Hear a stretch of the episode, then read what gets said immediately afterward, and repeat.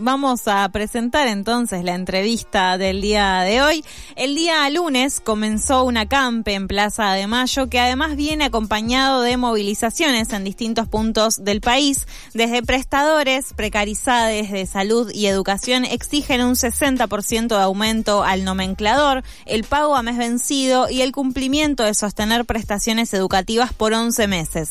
Denuncian además un vaciamiento en todo el sistema de discapacidad y una pérdida salarial de 11 años consecutivos. Vamos a profundizar entonces sobre todo esto que estuvimos mencionando, ya que estamos en comunicación con Leandro. Él es integrante de APEL y a su vez es parte de Prestadores Precarizados. Hola Leandro, ¿cómo estás? Te saludamos Fernando y Mailén. Hola Fernando, hola Mailén, ¿cómo están? ¿Qué tal Leandro? Eh, muchas gracias por la presentación es exactamente las consignas que mencionás. De hecho, ahora está viniendo la gente de Change, que, la campaña virtual superó las 33.000 firmas eh, por esas consignas.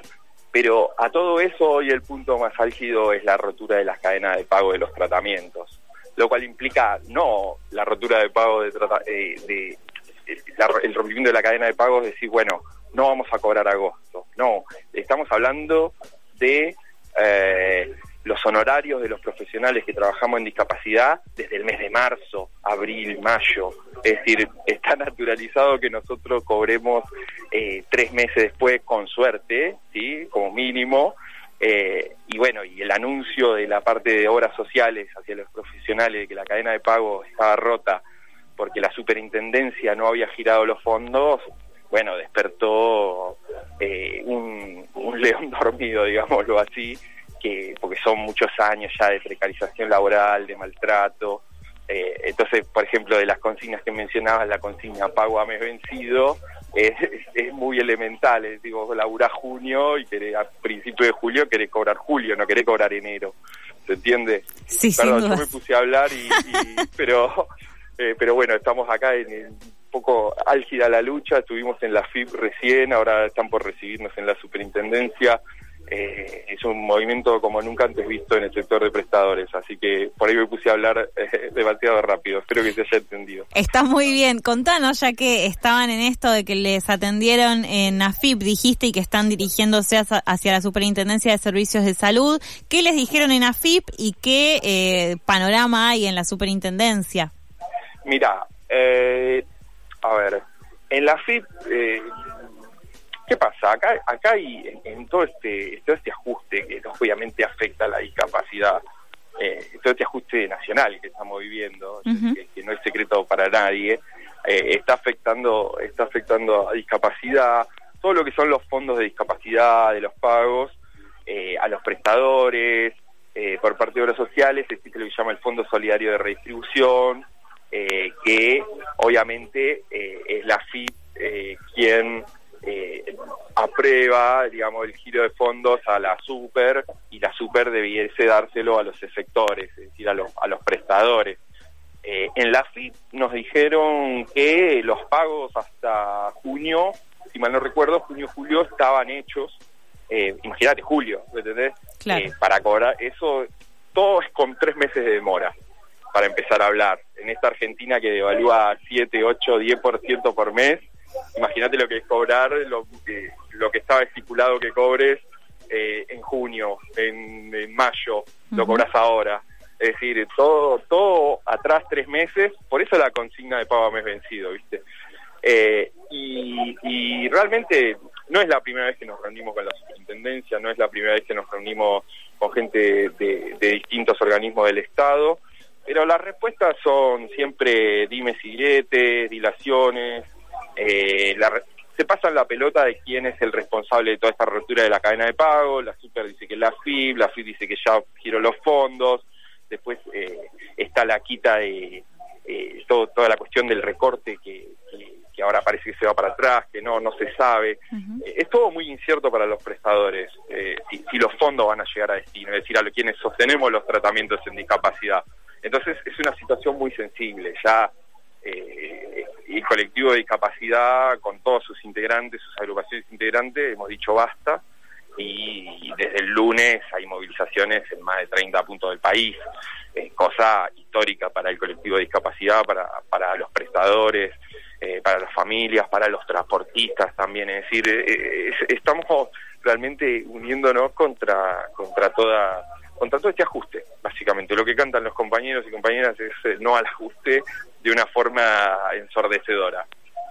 Eh, bien decíamos al principio que el reclamo de ustedes es un 60% de aumento y a principios de agosto lo que se oficializó fue un aumento del 25% en las prestaciones básicas de discapacidad. En base a esto queríamos hacerte una doble pregunta, si se quiere, eh, y esto también está vinculado a los 147 puntos que ustedes denuncian que vienen perdiendo eh, contra la inflación entre 2011 y 2022, que es una locura pensar eh, esta cifra. Entonces, bueno, preguntarte qué es lo que pasa desde hace 11 años que en ningún momento se logra ganarle a la inflación, digo, como en muchos otros ámbitos laborales, ¿no? Pero obviamente en particular queremos saber qué es lo que pasa acá y además preguntarte cuáles son estas prestaciones básicas que se incluyen y se contemplan en los honorarios y si hablamos de prestaciones básicas es porque hay prestaciones premium, podemos decirles, eh, o cuáles son estas prestaciones que quedan por fuera que seguramente ustedes prestan igual pero que nunca son reconocidas en sus honorarios. Sí, eh, pasa, es difícil de explicar, ¿viste? Eh, es, muy para gente del ámbito, con lo cual voy a hacer lo más eh, claro que pueda para la audiencia y para ustedes, por supuesto. Mirá, lo que son las, las prestaciones en discapacidad se regulan por el, por el nomenclador nacional de prestaciones básicas en discapacidad, es decir, una persona con un CUD ¿sí? a través de un médico pide X cantidad de tratamientos que en general en la discapacidad y en, cierto tipo de, padecimientos son sostenidos en el tiempo, ¿no?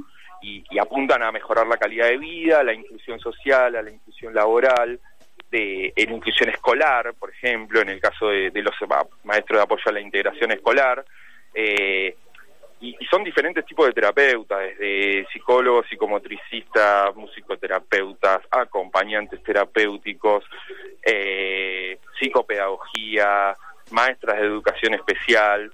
Todo, todos estos tratamientos a la discapacidad están regulados por este nomenclador. ¿Se entiende? ¿Me seguís? Sí, perfecto. Bien. el sistema en sí mismo eh, implica esto que yo te digo, ¿no? Cobrar tres meses después, seis meses después, siete meses después, en este contexto de evaluatorio brutal. Es decir, en los últimos 11 años, eh, sistemáticamente hemos perdido, sea el gobierno kirchnerista, sea el gobierno macrista, sea de nuevo el gobierno kirchnerista, hemos siempre ido detrás de la inflación eh, y cobrando, no sé, ahora estamos cobrando el aumento de marzo, con lo cual con la inflación que hubo ya quedó absolutamente liquidado. Eh, y bueno, nosotros básicamente sostenemos los tratamientos de las personas con discapacidad, para la inclusión social, para la inclusión escolar, la inclusión laboral, como te decía. Eh, y, básicamente se trata de ese tipo de tratamientos, ¿sí? Eh, nosotros, eh, la, situación es, obviamente somos todos monotributistas, es decir, vos imaginate, vos vas a un supermercado y compras algo y no le decís, te lo pago tres meses después. No, claro. bueno, así de ridículo es la situación. Eh, hubo una nota que hizo Galarraga, el, director de la Andis, con Tenenbaum, y Tenenbaum le preguntaba, pero espere, Galarraga, ¿usted me está queriendo decir que lo normal es que los profesionales que atienden a personas con discapacidad cobren tres meses después? ¿Es normal que el kilómetro, por ejemplo, Yoma, lo pague 20 pesos? Claro. 50 pesos. ¿Me entendés? Eh, digo, eh, como parte de este ajuste, desde nuestra perspectiva, eh, eh, el sector de discapacidad es visto como un sector improductivo. Eh, es como un gasto, y es un gasto que están recortando para, obviamente, destinar los fondos a otra cosa, y desde nuestra perspectiva es el pago de la deuda. Es decir, se genera una deuda histórica con el pueblo argentino por pagar la deuda que no tomamos los trabajadores. Es decir, toda esa deuda tomada fue a un grupo de especuladores que se la fugaron y no fue a mejorar la infraestructura del pueblo argentino, los caminos, lo que sea. Es decir, estamos en una timba de la que cada vez más gente va quedando afuera de, este juego y se hace imposible sobrevivir. Se hace imposible sobrevivir trabajando 12, 14 horas eh, y pagas un alquiler, no, no, no llegas a una canasta de pobreza.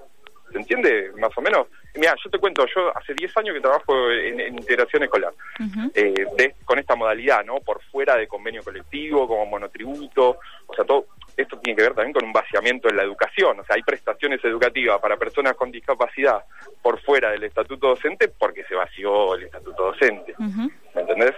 Eh, entonces es todo un proceso de, de precarización laboral y de vaciamiento de la salud, de la educación, de la educación especial, de los derechos de las personas con discapacidad y que hoy, ya esta semana, dijimos basta y está ocurriendo lo que está ocurriendo, que ya entiendo que es noticia nacional hace un tiempo.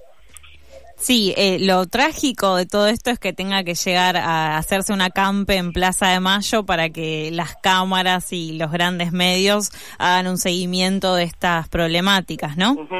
Absolutamente. Nosotros, mira, te digo la verdad, eh, nosotros venimos eh, hace, no te quiero mentir, pero tres semanas vinimos con, con estas mismas consignas a pedir una reunión con la Superintendencia de Salud. Nos dieron una reunión nos dijeron, sí, sí, estamos trabajando en mejorar la situación. Eh, bueno, nada de eso ocurre. O sea, eh, vos, vos podés presentar las cosas. La única forma de que el Estado eh, te escuche es a través de la movilización. Estamos sacando esas conclusiones. Y realmente el colectivo tiene las consignas muy claras, es decir, no al ajuste en discapacidad, pago a mes vencido directo al prestador, aumento ya de las, eh, eh, incluso para como reparación también, aumento ya de todas las prestaciones básicas en discapacidad, nosotros pedimos un 60%, otro de los puntos es esto de los 11 meses, ¿no? De, de, las prestaciones educativas sean cubiertas por 11 meses. Trata de cosas hiperdefensivas, a ver, vos, eh, ¿en qué sentido lo digo? En el sentido de que vos vivís de enero a enero, ¿no? claro.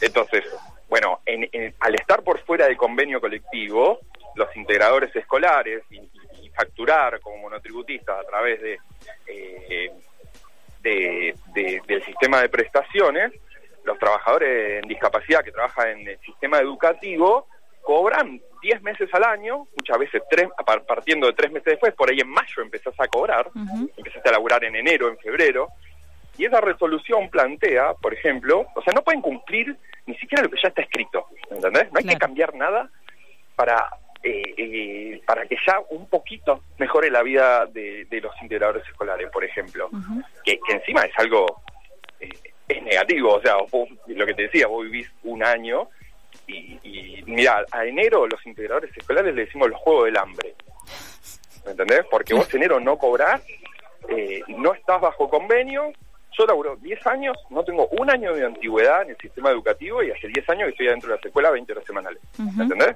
Sí. Entonces, hay todo, todo este proceso de vaciamiento, eh, llegamos hasta hoy. Llegamos hasta hoy y, la resolución 1511 estamos planteando que se pague a los integradores escolares lo, lo que dice la ley, que, está mal, pero ni siquiera eso que está mal pueden cumplir. Eh, tanto obras sociales como incluso centros, porque todo, toda esta precarización laboral dio lugar a la proliferación de nichos de negocios privados, ¿entiendes? Entonces, tú tenés centros que te tercerizan al sistema educativo, integradores escolares, y eh, nada, viví, trabajas a destajo, ¿entendés? O sea, los días que trabajas no te puedes enfermar, no puedes tener una licencia por maternidad, se te descuentan los días, eh, las vacaciones de invierno pueden no pagártelas, o sea, no pueden pagarte eh, la mitad de julio, la mitad de diciembre, febrero no te paga, aunque la resolución 1511 la diga. Es decir, eh, hay todo un negociado detrás del sistema de discapacidad que es muy grave, muy profundo y hay varios socios en esto.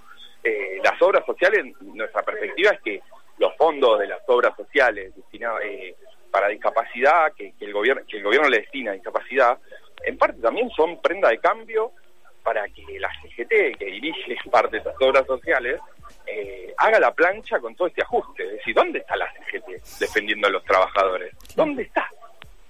Esa es la pregunta que quiero hacer a todo el mundo. ¿Dónde está la CGT? ¿Están? Eh, no sé qué están haciendo. Pero defendiendo a los trabajadores seguro que no.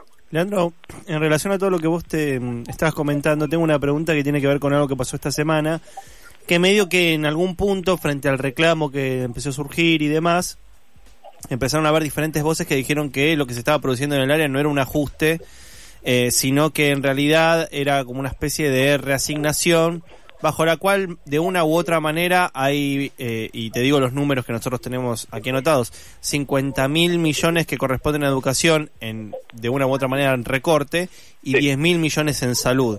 Entre Sí. las voces que aparecieron estaba, iban desde Massa hasta Filmus.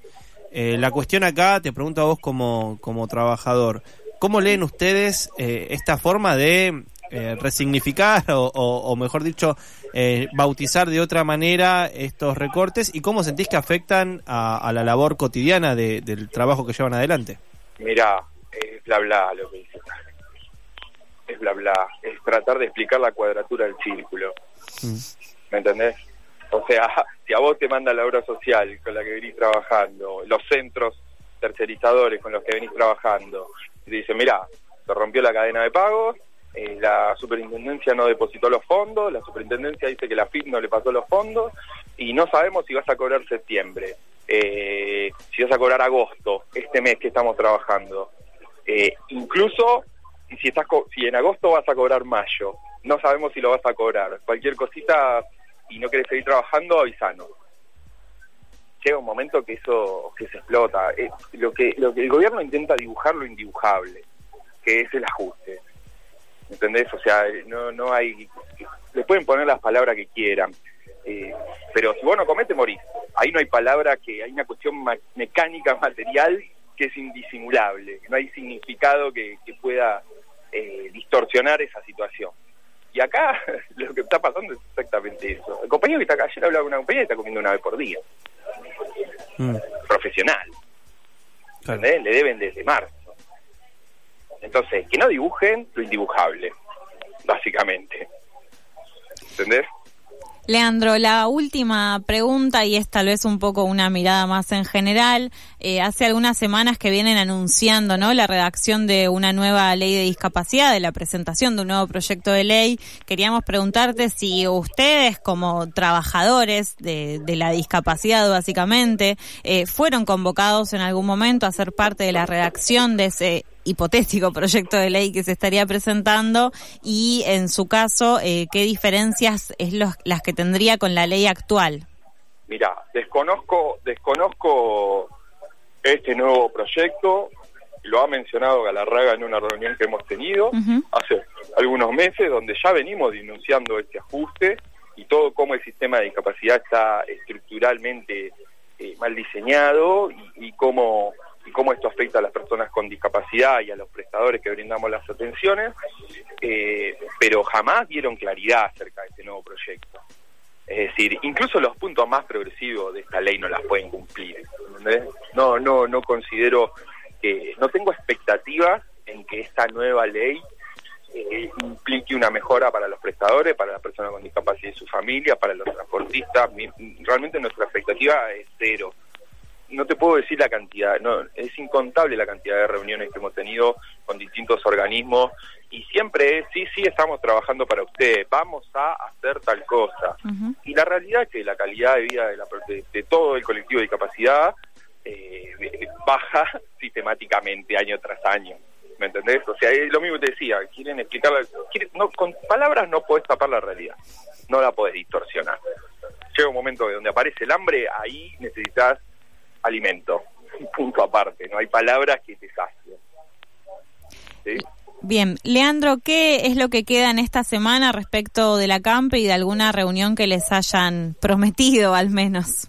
Mira, en este momento eh, hay un grupo eh, de delegados, eh, no de prestadores precarizados, pero sí hay compañeros que, que- que han entrado a tener una reunión. Y mira, ya reuniones, yo mismo he participado, de, no te quiero mentir, pero lo menos de 30, 40 reuniones ya con esta gente a lo largo de todos estos años. Y la realidad es que nada avanza para los prestadores, nada avanza para la persona con discapacidad y su familia, ni para los transportistas. Siempre estamos atrás de todo. Porque, bueno, desde el punto de vista materialista, eh, economicista, que se maneja de gasto, ¿no? Somos un gasto. Entonces no, no somos eh, sujetos de derechos, sino somos un gasto en esa lógica mercantil. Eh, y bueno, y, y quienes piensen de esa manera van a ejecutar el presupuesto de esta manera y está pasando lo que está pasando.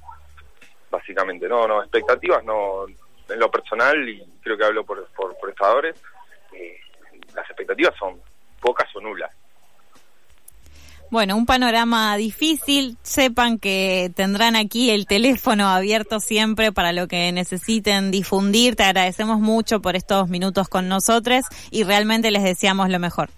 Muchas gracias. Perdón si hablé muy rápido. No, por Estoy favor. un poco eh, eh, conmovido ya en todos estos días. La perspectiva es vamos a seguir hasta mañana. Ujú. Eh, quizás el sábado no sabremos. Seguramente hay una asamblea hoy o mañana. Eh, pero el, imagínate que el campamento estaba, digamos, pensado hasta el miércoles y se votó en una asamblea masiva la continuidad por jueves o viernes. Y esto se sigue replicando en todos puntos del país. Eh, por lo menos 30 puntos del país. En Neuquén, eh, Misiones, Córdoba, eh, Formosa, y me volví a olvidar de un montón, ¿me entendés? O sea, y estamos todos con la misma consigna. No al ajuste en discapacidad, pago a mes vencido directo al prestador, restitución de la cadena de pagos. Eso es lo fundamental. Eso es lo fundamental. Si no pueden cumplir con eso, no hay nueva ley ni bla, bla, bla que, que, mejore la situación. Les agradezco un montón la atención que me han, me han, me han contactado para, para tener esta nota. Les pido disculpas si algo hablé muy rápido o no se entendió. Eh, pero bueno, eh, sepan entender. eh, y bueno, agradecerles, fundamentalmente. Te agradecemos a vos y te mandamos un abrazo. Un abrazo para ustedes. Muchas gracias a todos. Salud. Se iba entonces Leandro, integrante de APEL, a su vez integrante de Prestadores Precarizados.